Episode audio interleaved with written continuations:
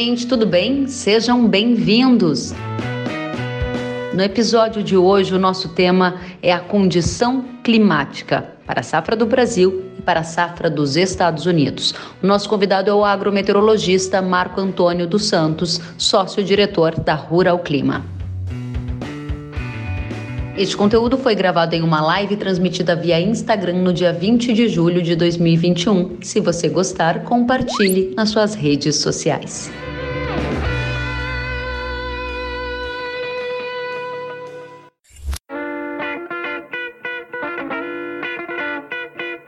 Marco Antônio, seja muito bem-vindo, boa noite. Uma, boa noite gelado nessa terça-feira. Olha, boa noite, Kelly, boa noite a todos aí. É um prazer mais uma vez estar fazendo essa live junto com você. Muito obrigada, obrigada a você. De fato, geladíssimo, né? A gente vê as lavouras sendo impactadas, dá uma tristeza ver o trabalho de um ano ali sendo rapidamente destruído pelo frio a gente sabe que faz parte do risco da agricultura, mas sempre lamentamos.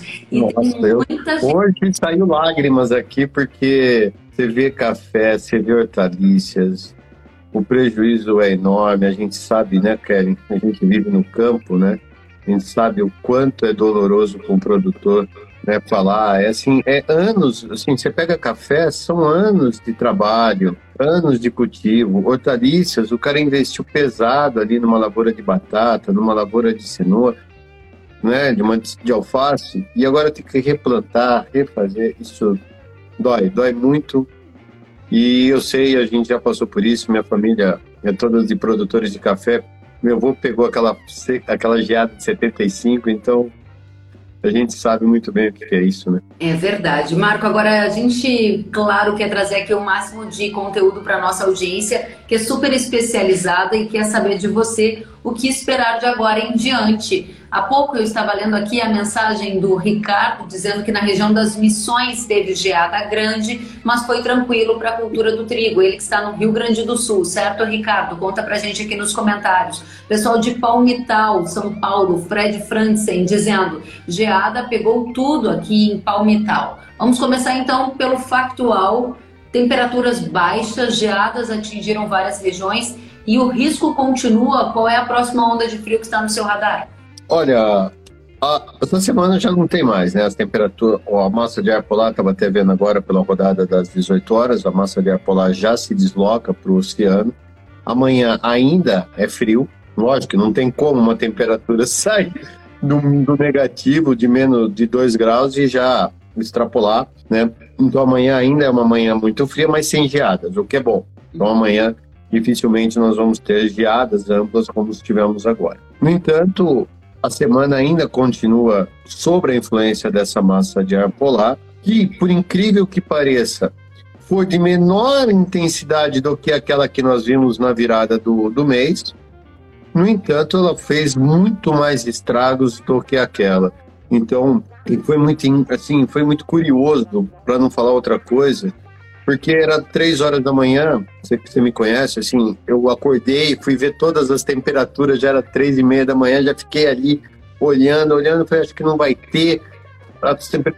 E deu seis horas, a, a temperatura fez assim, ó, despencou em queda livre muito rápido, muito rápido, e formou a geada ali em coisas de minutos ali, e fez o estrago que fez em cima disso. E a, o centro de alta pressão não era tão grande assim. A gente já alertou todos os nossos clientes ontem, desde sexta-feira, que nós estamos alertando todos os nossos clientes com esse risco. Mas, por incrível que pareça, o centro de alta. E essa geada está muito parecida com a última geada de algumas décadas atrás, que foi de 94. Agora, muita gente aqui comentando, e a pergunta que todos querem saber é: tem risco de nova onda de frio intenso com geada ainda em julho? Quando no seu radar? Semana que vem tem mais uma tem mais uma, dia 29, na virada do mês. Porque o que, que vai acontecer agora? Só dando para as pessoas entenderem. A massa de ar polar está essa semana, ela já está perdendo forças. No final de semana entra uma frente fria, provoca chuvas em grande parte do Brasil ao longo dessa última semana de, de julho. Então chove desde o Rio Grande do Sul até o Triângulo Mineiro. Nós vamos ter chuvas. Lógico que as chuvas mais concentradas ficam no sul, que é normal nessa época do ano mas tem chuvas em São Paulo na virada aí do mês. E na sequência, como aconteceu esse, agora nesse episódio, uma massa de ar polar entra. Ela está se mostrando mais fraca do que essa, provavelmente traz geadas, mas para o sul do Brasil dificilmente atinge áreas do sudeste dessa vez, por conta dessa frente fria que deve barrar um pouco a, a subida, né, o avanço da massa de ar polar. Então, se ocorrer geadas, que a gente já está prevendo essas geadas para o dia 29 e 30, é bem na virada ali do mês, provavelmente ela vai ficar restrita ao Rio Grande do Sul, Santa Catarina e também o Paraná. Muito bem, pegando o gancho do que você acaba de trazer, há então uma, uma previsão de frio intenso ainda no final deste mês de julho, com possibilidade de geadas mais nos estados do Sul, Rio Grande do Sul, Santa Catarina e Paraná. E o pessoal de Minas pergunta aqui, Marco Antônio. O Dini pergunta: Marco Antônio, fala da região do sul de Minas, Varginha, para a sequência do inverno. O Monte Fortes Minas disse: tive clientes do sul de Minas afetados com a geada no cafezal e milho safrinha. Há risco de café ser atingido por essa outra onda de frio que vem por aí? Não, agora no dia 29 dificilmente ela vai. Ela pega o café. É, o único senão é se por acaso essa frente fria que vai avançar ela for muito fraca perder intensidade muito rápida e o final de semana que vem, né? Não esse agora, o outro que já é quase que agosto, né? Porque sabe, domingo que vem, não esse agora, o outro já é agosto. Uhum. A frente fria é avançar muito rápido e o final de semana ser de tempo aberto, como foi esse agora. Aí o risco é grande. Por enquanto, esse risco é muito baixo, viu, Kelly? E a todos daí do sul de Minas, é muito baixo a geada do dia 29. Hum. No entanto, Kelly, o fato das águas do Pacífico estarem mais frias e caminhando para a formação de uma nova laninha, de fraca intensidade, mas uma nova laninha, a porteira está escancarada para as massas de ar polar. Então, eu não descarto a possibilidade de novas ocorrências de geadas no mês de agosto, setembro e até mesmo em outubro. Nossa, então a gente está aqui trazendo manchetes exclusivas para nossa audiência. Vejam só, a Rural Clima, o Marco Antônio acabou de dizer que não está descartado o risco de frio tardio. Isso em não. função dessas águas mais frias no Pacífico e uma possível ocorrência de laninha no futuro. Tema que a gente vai entrar daqui a pouco. Vamos então a estas perguntas, porque justamente a audiência quer saber do risco de frio tardio para quais regiões do Brasil? Aí, Kelly, lógico que o quanto mais tarde você tem, o risco fica mais para o sul do Brasil do que para a região central, né? Mas do jeito que está esse ano, não duvido se a gente tenha novas geadas aqui, né? Porque desculpe a minha sinceridade, eu nunca vi um biênio como esse de 2020 e 2021. Aconteceu de tudo com o clima, aconteceu de tudo no mundo. Né? E o clima não foi diferente, não ficou atrás de tudo que aconteceu. Nós tivemos uma laninha de forte intensidade no começo, que fez uma seca terrível.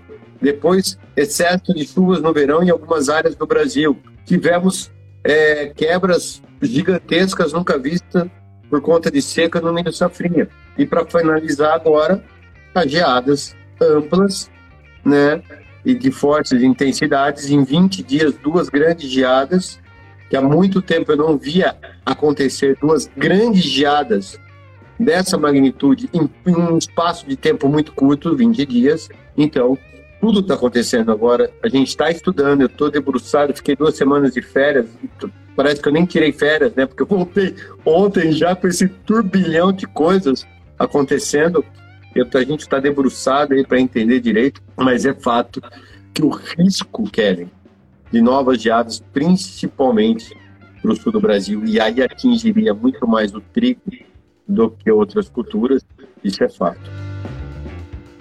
Muito bem, então estamos aqui com a informação de que há risco de frio tardio. O Andrei Maffei disse: Espigão Alto do Iguaçu, Paraná, a geada acabou com o que ainda restava. Para o mês de agosto, ainda tem possibilidade de grandes geadas? Pergunta o Andrei. Obrigada. Tem. Tem. Eu não vou falar que não tem porque é mentira, tem sim. Muito bem. Ainda é difícil, ainda é difícil, Kelly, prever a data certa. Mas há várias rodadas no modelo, está dando para a segunda quinzena de agosto. Isso é um comentário que eu tenho feito para os nossos clientes do Sul, se você me permite falar, é atrasar talvez o plantio do milho safra. Porque você é gaúcha, você sabe muito bem que o gaúcho adora plantar milho agora, na virada do mês, de julho para agosto, e, muito, e no mês de agosto gosta muito de plantar milho safra. Né? Já começam os primeiros plantios ali nas, nas regiões das missões, no norte do estado. E esse é um ano perigosíssimo de plantio cedo. Por quê? Por conta de entradas de massa de ar polar. Agora, se elas vão ter magnitude ou intensidade para chegar no café, não dá para saber nesse exato momento, em pleno dia 20 de julho. Mas eu não arriscaria falar que não tem risco. Porque assim, sabe, que não existe mais essa, essa possibilidade. Eu acho que tem sim.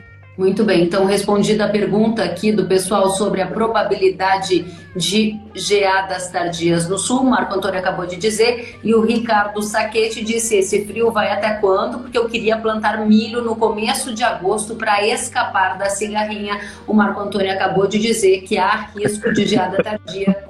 Quem puder atrasar então o plantio do milho verão, é isto?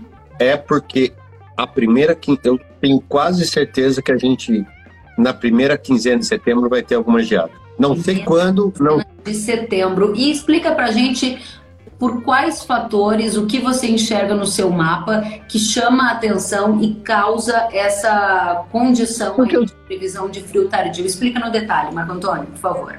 Ah, porque é o seguinte, quando você tem um Pacífico, principalmente um Pacífico leste muito frio, as massas de ar polar não encontram barreira, né, que é, quando você assim, quando o oceano está quente, como se vamos supor que a gente estivesse caminhando para um El Ninho. Lógico, não tem nada de El Ninho, mas vamos supor que a gente estivesse caminhando para um El Ninho. O Pacífico estaria quente nesse exato momento, certo? Esse, esse fato dele estar tá quente é como se fosse uma barreira para as massas de ar polar. Então elas ficam restritas à Argentina e no máximo ao extremo sul do Rio Grande do Sul, na região de fronteira ali, da região de campanha, ali das fronteiras. Ponto.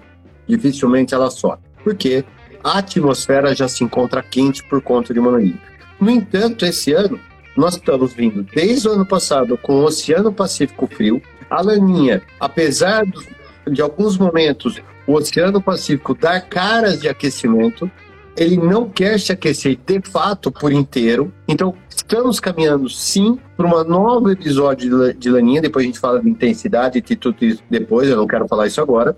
E isso abre-se, vou falar um termo bem chulo, mas abre-se a porteira para que massas de ar polar ganhem, ao passar por essas águas, ganhem amplitude e intensidade e os centros de alta pressão consigam avançar para o interior do Brasil, como aconteceu nesses dois últimos episódios de geadas.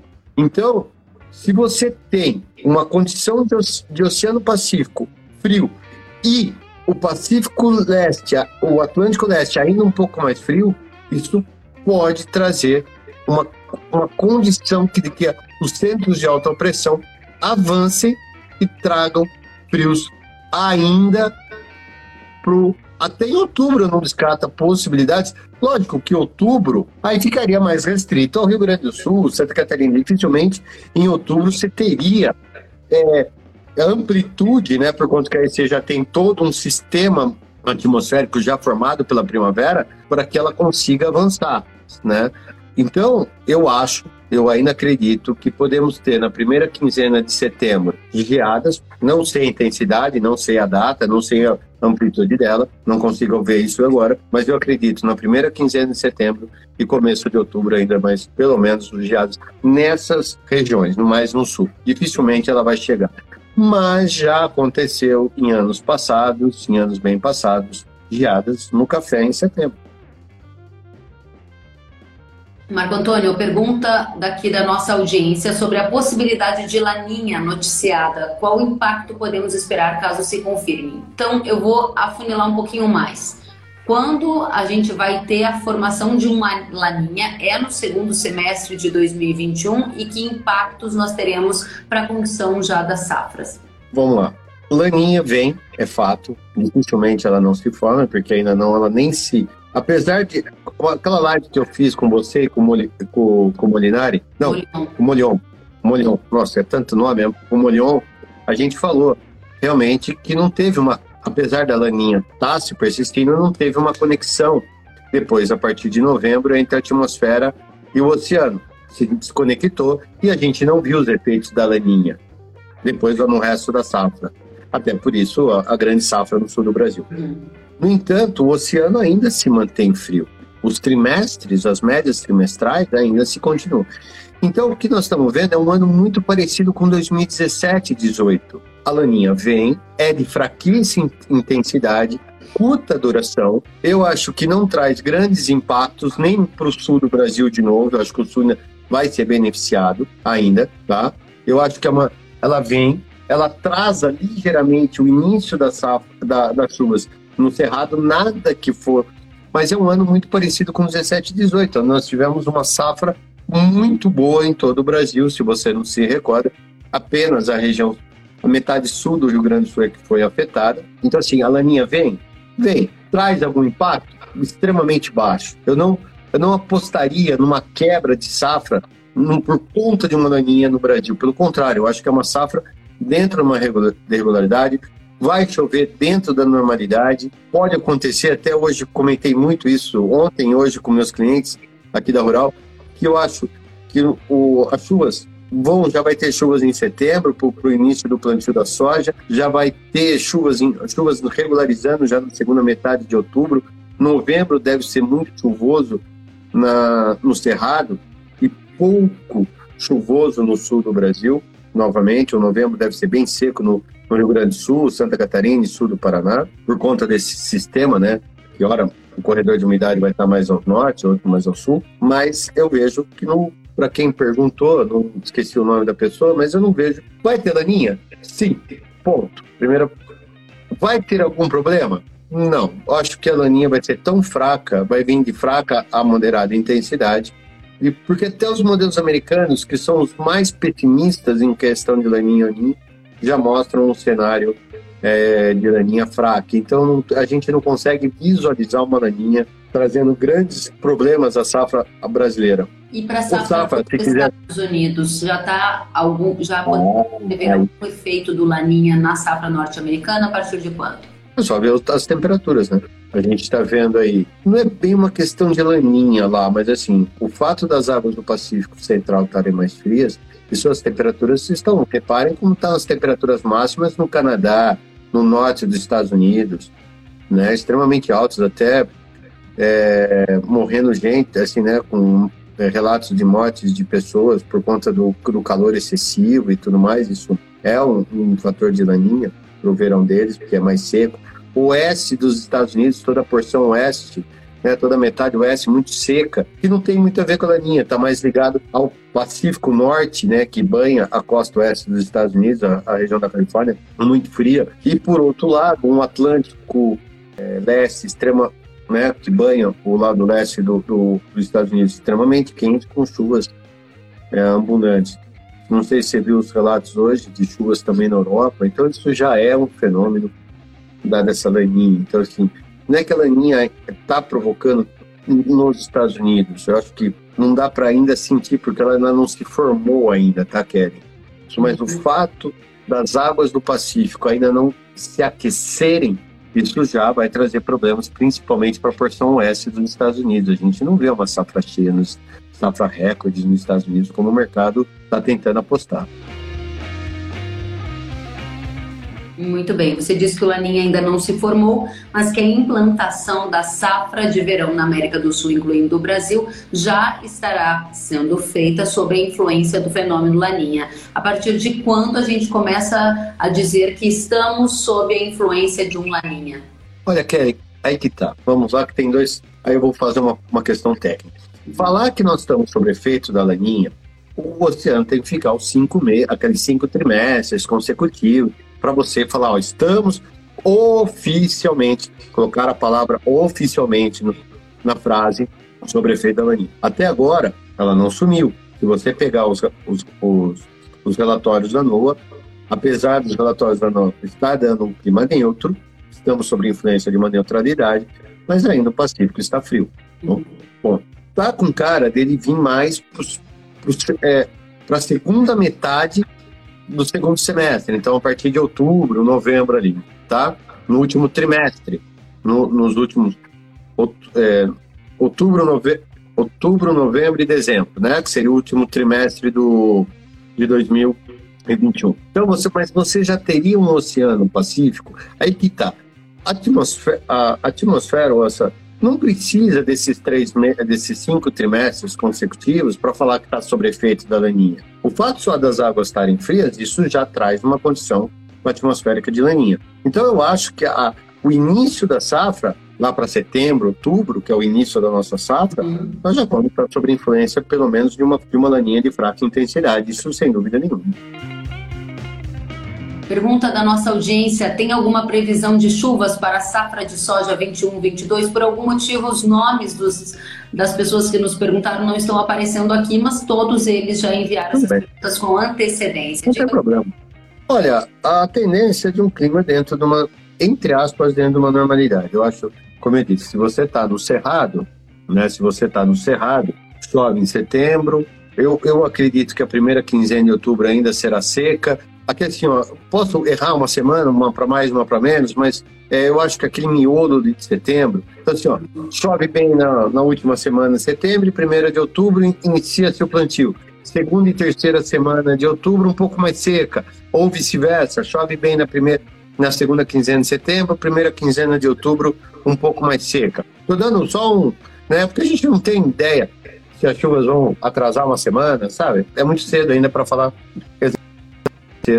tem tudo para ser é, um pouco mais seca, com alguns períodos de tipo um bloqueio atmosférico, se forma um bloqueio atmosférico, as chuvas ficam mais concentradas no sul, então o, o produtor lá do Cerrado inicia-se o plantio, ah, já, já, já normalizou, porque está chovendo bem, choveu acima de 50 milímetros, starta plantio, fica umas duas semanas aí, uns 10, 15 dias sem chover, Aí, a hora que começar a chover, aí não para mais. Tá muito parecido com 2017 e 2018, onde, só recordando, choveu muito bem até o dia 2, 3 de outubro, no Brasil Central e no sul do Brasil.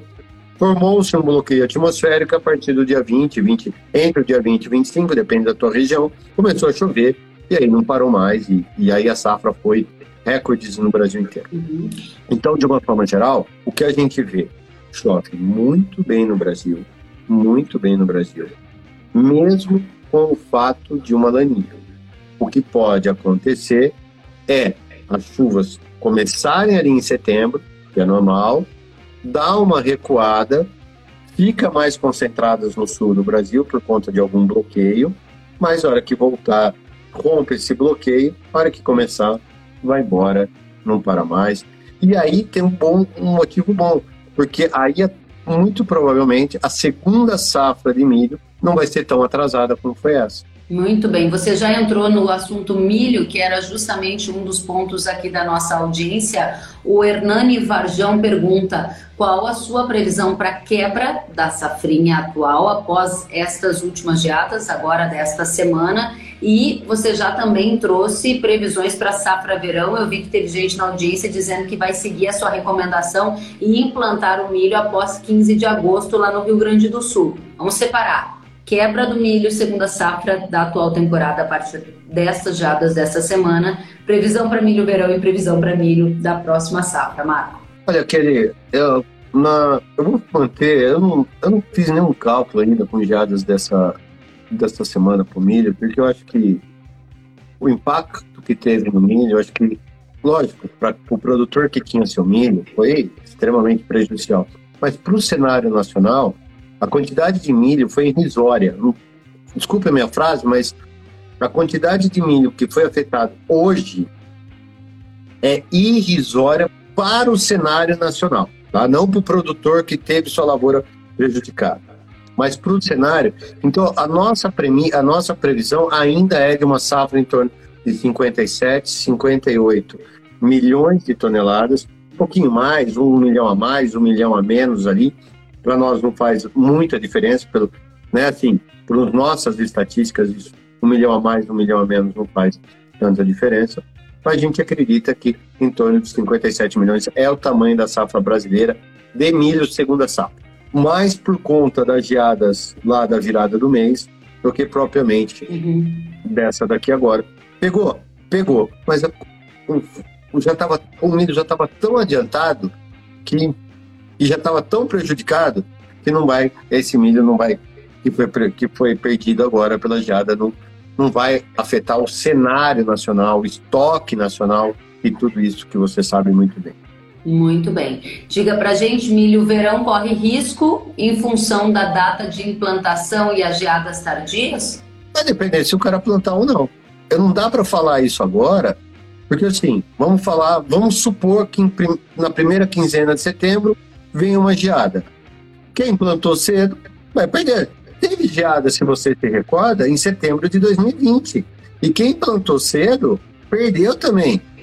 E quem plantou um pouco mais tarde passou pelaquela estiagem de novembro e colheu safras extremamente altas depois, mesmo no Rio Grande do Sul, com aquele veranico que teve em fevereiro. Então, assim, não dá para mim falar hoje porque assim, eu não, eu não tô com a chave do trator, eu não, não sei a cabeça do produtor ali, eu não arriscaria. Não arriscaria. Se o calendário, se vamos supor, vier mesmo a geada de setembro, e todo mundo plantar depois da segunda quinzena de agosto, eu acho que o risco é pequeno, mesmo com a possibilidade de um, de um novembro um pouco mais seco no Rio Grande do Sul ou em Santa Catarina.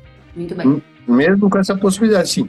O que eu vejo é, vai depender muito das épocas de plantio, se o cara vai se arriscar ou não no plantio. E se vai ter ou não, se vai se confirmar essa geada ou não. Porque pode ser que o cara plante no dia 20 de agosto e venha uma geada em novembro, em outubro. E aí tudo que eu falei agora, o que, que adiantou o cara plantar mais cedo ou mais tarde? Não é? Então, assim, muito bem, muito bem. Vamos eu... acompanhar atentamente, até porque são muitas as variáveis né, que impactam no campo, e uma delas tem a ver com a produção dos nossos concorrentes. Estados Unidos, o Bruno Weber pergunta: e a safra americana, Marco Antônio? Como vão ser os próximos meses por lá? Olha, é o seguinte, vamos lá. Foi o. Além da Jada, foi mais que eu falei hoje pelos Estados Unidos, mas pelo seguinte, Kelly, você tem. Os Estados Unidos vão ter que dividir em dois metade oeste e metade leste. E tem uma coisa que ninguém está falando e você não ouve nas mídias, porque o mercado só sabe falar, só sabe ver seca. A porção oeste, oeste de Nebraska, oeste de Kansas, né, as Dakotas, estão realmente secas. Estão passando por um déficit hídrico, sim. As chuvas na porção oeste estão muito irregulares e de baixa, quando ocorrem são de baixas intensidades. Então tem micro, não são todo o estado, não é toda essa região, mas existem é, micro-regiões dentro dos estados que estão passando por um déficit hídrico acentuado. Ponto. E já com perdas em algumas lavouras, tanto de soja quanto de milho. Na porção leste, Ohio, Indiana, Tennessee, Kentucky, todas essas áreas, a previsão, porque contando com essa semana, nós temos cinco semanas que vão definir a safra norte-americana. É essa e mais quatro para frente uhum. é quando define-se completamente 80% da safra norte-americana, porque você vai estar tá a, a, tanto milho quanto a soja entrando em fase de florescimento e enchimento de grão.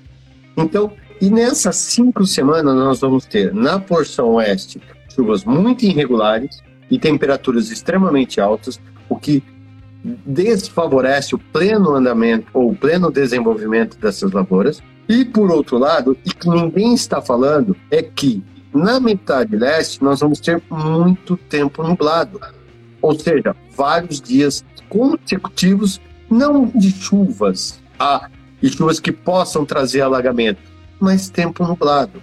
E o produtor que está nos assistindo agora sabe muito bem que muitas vezes o tempo nublado é muito mais prejudicial que a própria seca, porque o tempo nublado a planta não, não enche grão. Então você vê uma planta vistosa, você olha na vagem da soja, Você olha na espiga, você vê ela completa ali. Só que a hora que você entra com as máquinas para colher, não dá peso. Uhum. Isso aconteceu inúmeras vezes aqui no Brasil e vai acontecer inúmeras vezes. Eu, particularmente, já fui em lavouras lá no Mato Grosso, no Goiás, que ficaram no Paraná, que ficou de 30 dias, ficou 20 e poucos dias nublado e não teve tantos dias de chuvas assim. Mas só o tempo do fato tá nublado, a planta se olha e fala: Nossa, essa soja é para 80, 85 sacos. Você vai colocar, dá 60. Você fala: Mas cadê os 20 sacos? Uhum. Aí, a hora que você vê, você vê que realmente o tempo nublado afeta, é fotossíntese, é direto, você não tem luz solar. Então, no meu modo de ver, Kelly, os Estados Unidos vai ter uma produção cheia, vai, uhum. mas por conta do aumento de área. Vamos fazer uma analogia, se você me permite aqui rapidamente, com milho safrinha no Brasil. Nós estamos falando em 57 milhões, 60 milhões de toneladas, certo? Uhum. Mas quanto aumentou de área? 8% aumentou de área no Brasil? No milho safrinha, você plantou 8% a mais de área esse ano de milho safrinha. Você imagina se não tivesse esses 8% a mais, quanto que a gente está falando? 40, 10 milhões a menos? Então ia estar tá falando uma safra abaixo de 50 milhões? Uhum. Perfeito ou não? Sim, faz sentido, faz sentido. Então, as condições então, climáticas, elas não são tão adversas nos Estados Unidos a ponto de gerar uma safra que não é cheia, mas a gente precisa monitorar tanto a condição de seca em micro-regiões, quanto a falta de luminosidade que pode impactar no potencial produtivo por lá. Muito bem. Então, assim, a, então, assim resumindo, produção cheia, produtividade normal. Uhum. Isso traria uma produção dentro no limiar, que não sei que se vai ser tão boa que o mercado está esperando. Muito bem, ou seja, e outro problema diante de estoques historicamente baixos.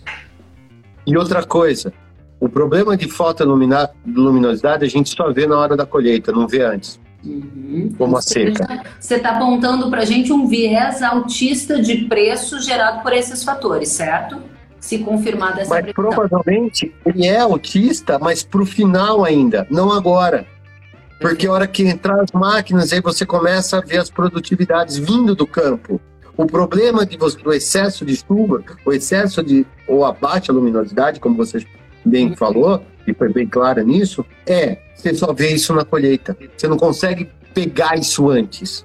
Ok, mas é um fator importante para a gente colocar ali na Importantíssimo. Não, importantíssima. Importantíssima.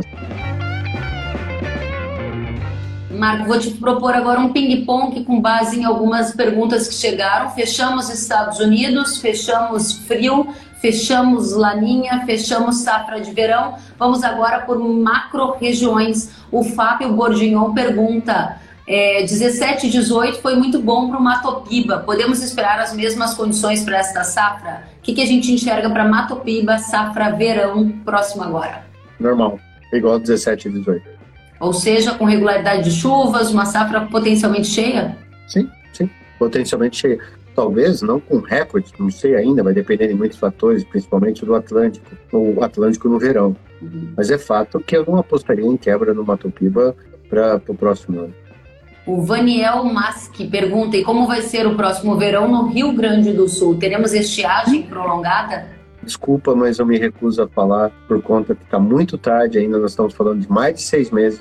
Tudo que eu falar aqui posso errar feio. Então, mil desculpas, Kellen, e não lembro, não sei, esqueci o nome da pessoa, mas a gente deixa isso para falar um pouco mais tarde. Mas se for igual 17 e 18, se você estiver na metade norte do estado, é uma safra tão boa quanto foi essas últimas. Muito bem. Sudeste do Brasil, pergunta o Raiz Santana, o que podemos esperar? O Sudeste é uma região muito complicada, porque ela, ela, ela é.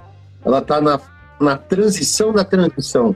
Porque o Brasil já é um clima tropical onde tudo pode acontecer durante o ano, durante o dia. E o, o Sudeste, ela está entre um clima temperado, que é, o, que é o sul do Brasil, um clima equatorial, que é o Nordeste. Né? Então, eu, eu acredito numa safra boa, porém, assim como Goiás, eu acredito que possa ter aqueles períodos de estiagem de 20, 30 dias, e aí até vai depender muito de como você trata seu solo, aí vai depender muito do que você, como que você maneja seu solo, uhum. né, do que propriamente para mitigar esses efeitos. Então, eu, o Sudeste pode ser, pode, que vem a ter alguns períodos de estiagem muito mais é, pronunciados do que o sul e o, e o Mato Piba. Muito bem. A pergunta também serviu de resposta para o Ferrarese. E aqui eu vou te propor um ping-pong rapidinho. Gustavo Martins quer saber como fica em Mato Grosso do Sul, que podemos esperar. Ele está falando direto de Cidrolândia. Chuvas muito boas, já a partir de setembro. Muito bem. Vanessa De Bastiani e Douglas Joanelli, ambos perguntam sobre o Paraná. O que esperar para a safra verão? Eu, cara, eu tô assim, eu tô muito confiante nessa safra verão, viu, Kelly? Eu tô achando que chove muito bem. O Paraná muito melhor ainda do que o Sudeste. Eu acho que tem chuvas boas. Talvez um verão um pouco mais úmido, mas nada que possa trazer grandes problemas para. Porque o Paraná esse ano foi o, foi o estado que mais perdeu em todos os sentidos, né? Muito bem.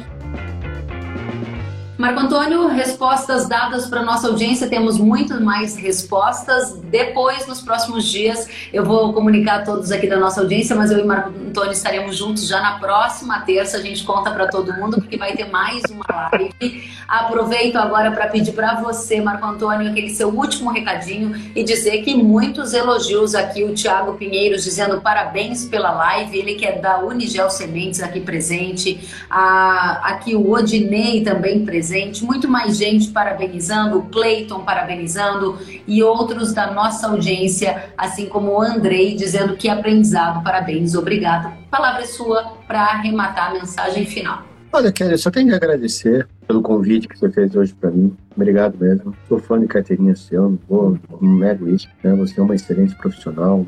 Nossa, não, não vou falar porque não vou falar porque já, já sabe tudo. O que eu tenho que falar é, Fique de olho no clima, tem muito ainda para acontecer nesse clima. Fique de olho aqui na, no, na Rural Clima. Quer saber mais? Venha para a Rural Clima. Tá? Acesse lá nossas redes sociais, a gente está postando todo dia coisas, como você quer estar tá fazendo. E fique de olho, porque é um ano, talvez não, espero que não seja um ano tão, tão desafiador como foram esse 2021, espero que não seja, mas que o clima vai trazer ainda bastante nuances, vai, e se quem tiver ainda foco e vendo tudo que está acontecendo, poder antecipar, eu acho que é um ano ainda de safra cheia. E como tudo aqui no Brasil vira-se dentro do agro, eu acho em vista pesado, porque eu acho que temos tudo para ganhar ainda mais um ano de safra cheia. Marco Antônio, muito obrigada a você por aceitar o convite, vir aqui prontamente atender a nossa audiência que estava ansiosa por conteúdos de clima. Você respondeu abertamente a várias perguntas. Volte sempre. Muitos elogios aqui. Marco Antônio, Rural Clima, obrigada a você. Se cuide. Até a próxima. A tá todos, obrigada. Boa noite. Tchau, tchau. Boa noite. Tchau, tchau.